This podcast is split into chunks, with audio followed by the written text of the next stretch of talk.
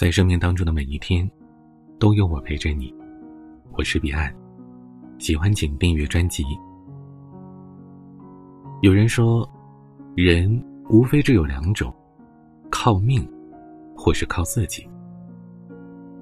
很多人一门心思的钻研人脉，想改善自己的生活，结果依旧过得惨淡。殊不知，人脉的强大建立在个人强大的基础上。如果你不够优秀，所谓的人脉就是笑话；如果你能力够强，人脉就只是锦上添花。俗话说：“人活一口气，佛争一炷香。”很多时候，人争一口气，不是为了面子工程大动干戈，而是养好精气神。气顺不顺，决定了一个人能否舒心的过好自己的生活。假如常常需要求人办事，人往往不会太高调，甚至说话的语气也会掺杂着卑微。说多了又怕招人烦，下意识的看人脸色。这并非是谦逊。而是一种维护关系的手段，而代价就是漠视了自身的感受。雨果曾经说：“我宁愿靠自己的力量打开我的前途，而不愿求有力者的垂青。”的确啊，这世界上一切都有价码，想要攀高枝，就得忍气吞声；想要求人走捷径，就得欠上人情债。陶渊明之所以活得铁骨铮铮，源于他不为五斗米折腰的生活态度。不轻易求人，不削尖了脑袋勉强合群，就不必降低姿态委屈自己。要知道，低姿态如果不是因为谦卑，那就是作践自己，不懂得自尊自重。荀子说：“君子性非异也。”善假与物也。君子也是人，本性上和普通人没什么区别，只是他们更善于借势罢了。毕竟，关系的本质是互利，和委曲求全不同，这更能是一种有利的互补。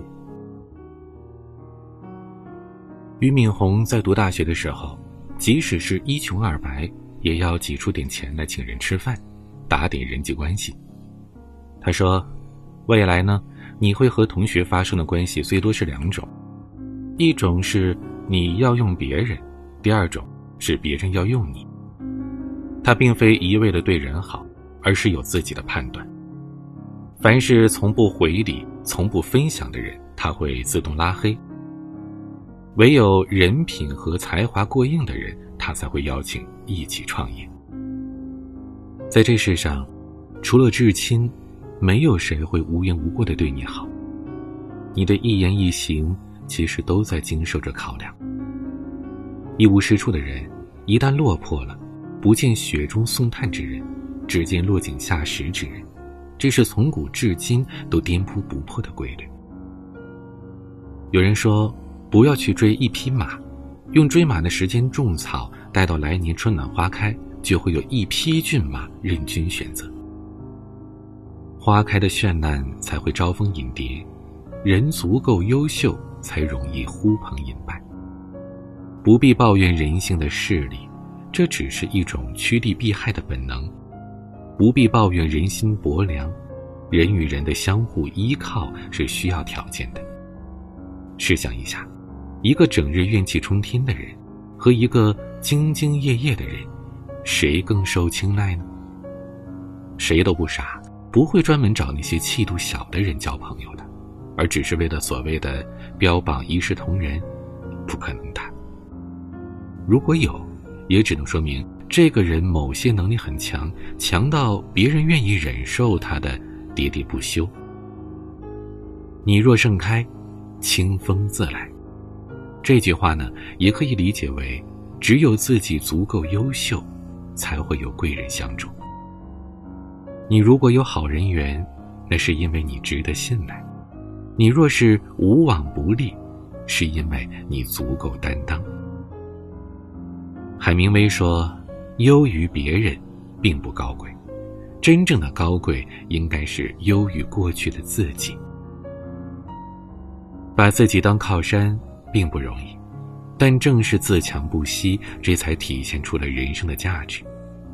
那是责任与担当，毕竟人活一世，不单单是为了自己。